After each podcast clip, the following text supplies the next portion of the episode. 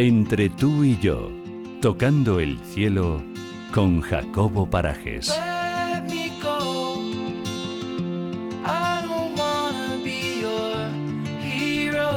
Tenemos ese momento especial entre manos, ese momento en el que a mi izquierda se sienta y frente al micro Jacobo Parajes. Muy buenas tardes, señor, ¿cómo estamos? Hola Paula, muy bien, este es mi momentazo semanal. también. Este, este es tu momentazo y el de todos los oyentes que esperamos además con muchas ganas, de verdad que sí. Eh, nuestro espacio para la reflexión, para mejorar y para superarnos y además no solo en un aspecto como pudiera ser el laboral, sino en todos los aspectos de nuestra vida. Por ejemplo, hoy me gustaría que nos hablases de la generosidad y ya digo, en los distintos aspectos vitales. Sí, yo- es importante entender qué hay detrás de la generosidad. Yo creo que la generosidad es la actitud que tiene una persona de ser útil y de dar a otras personas. Es decir, detrás de la generosidad hay eh, una parcela de utilidad y una parcela, una parcela del dar, ¿no? La persona generosa normalmente, y piensa en personas generosas que hay en tu entorno, son nobles, son desprendidas y saben compartir.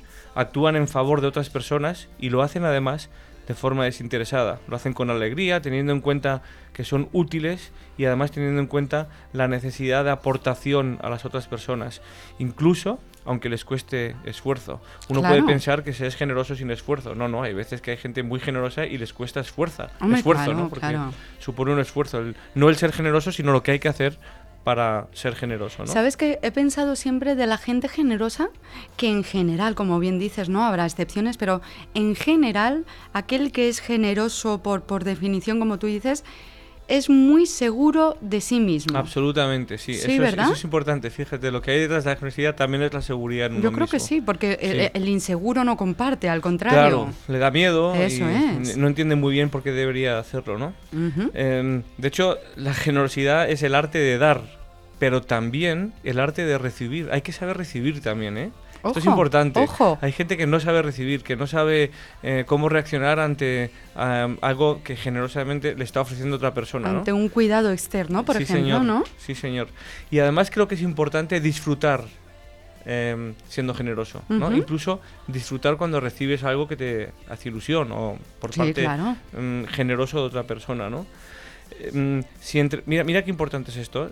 Creo firmemente en esto. Si damos, si entregamos desde el miedo, ¿Sí? esto no es generosidad. Hay personas que se ven obligadas a dar porque se ven forzadas a dar.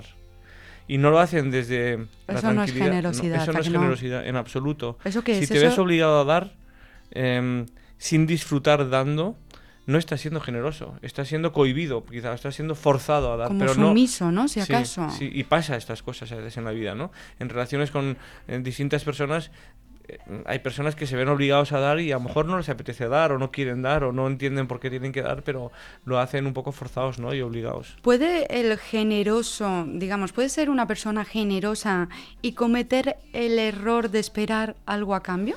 Bueno, yo creo, me encanta esta pregunta, yo creo que mm, eh, es básico entender que quien es generoso lo es sin esperar nada a cambio. Si tú Vale. eh, das para esperar algo a cambio, no estás siendo generoso, estás, siendo Estás interesado. mirando por tu, tu bienestar, Claro, ¿verdad? eh, estás dando eh, producto o fruto de un interés, entonces ya Pierde de el raíz sentido. pierde esa parte de generosidad, Ujú. absolutamente. Estoy de acuerdo contigo. Y, y también creo que es importante entender que la generosidad no, de- no, no hay que asociarlo al plano económico. Hay gente que puede pensar que qué generosa esta persona porque eh, lo lleva al plano económico. Eh, la generosidad no tiene nada que ver con lo material. ¿no? Ser generoso remite sobre todo a la parte emocional de la Estoy de persona. acuerdo. Si es generoso dando tiempo, dando conocimiento, dando tu confianza, dando una sonrisa, sabiendo escuchar, cediendo la palabra. Hay mil ejemplos de generosidad que se alejan mucho de la parte material. Pero y sabiendo esto, ¿por qué te planteas que te sigamos queriendo cada día más? ¿Cómo puede ser que, que sabiendo la teoría, Jacobo, eh, cómo puede ser que no la hayas entendido todavía? Pues mira, Paula, te contesto. El- yo creo que el em, ejemplo es la mejor forma de enseñar a tu entorno a ser generoso. Y como tengo tu ejemplo, pues por eso me pasa. Qué tía, digo, ¿por dónde me va a salir? ¿Por dónde? No le pillaba yo. Oye, involucración, decías tú, ser generoso con el tiempo de uno mismo.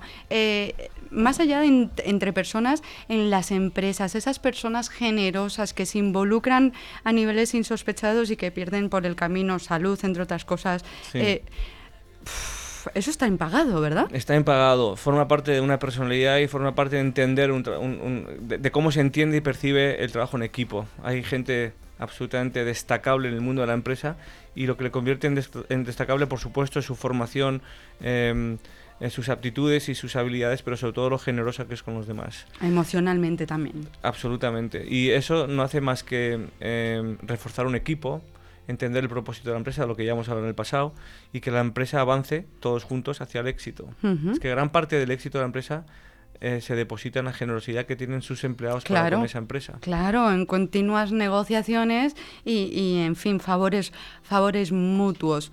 Buenas personas, imagino, que tienen que ser eso por descontado. creo que sí. Optimistas, me decías Sí. antes, ¿verdad? Incluso, fíjate, la generosidad creo que refleja la apertura de corazón necesaria para sentar las bases de confianza entre las personas. Es decir, cuando seas generoso, te estás abriendo a otra persona y automáticamente generas más credibilidad y más confianza en el otro.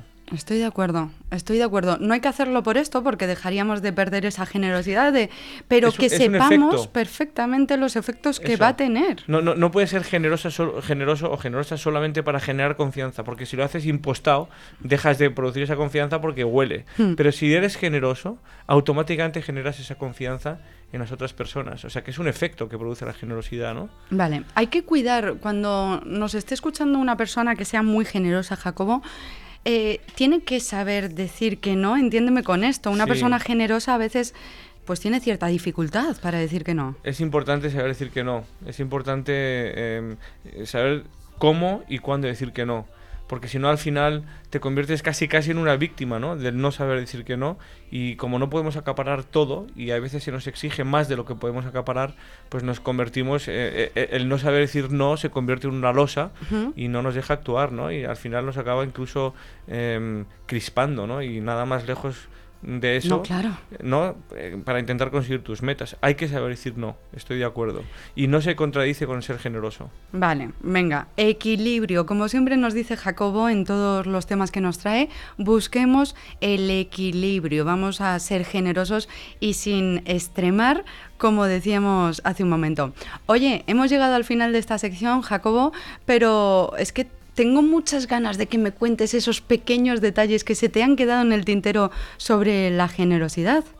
¿Quieres que te cuente un poco rápidamente ideas para practicar la generosidad? Venga, por Bueno, favor, trucos, Te cuento va. cuatro. Em, da algo siempre importante, o sea, que creas que consideres que es importante para otra persona, ¿no? La generosidad Vale. más eficaz es siempre cuando lo que ofreces es importante para el otro. Tú te puedes sentir muy generoso dando algo que el otro lo percibe como nimio, entonces ya no estás siendo tan generoso. Intenta que lo que tú ofreces y des sea importante para quien lo recibe. Importante, importante este tema, porque yo tengo una, un- una, una persona conocida que se frustra además mucho por, por este tema, porque intenta ayudar a la gente, de verdad, pero y con todo el alma, pero a su manera, sin tener en cuenta cómo esa persona a lo mejor, y le pasa con todo el mundo, entonces... Hay que escuchar esta sección de Jacobo. Vale, primer, primer consejo, hay que atender a lo que el receptor realmente necesita.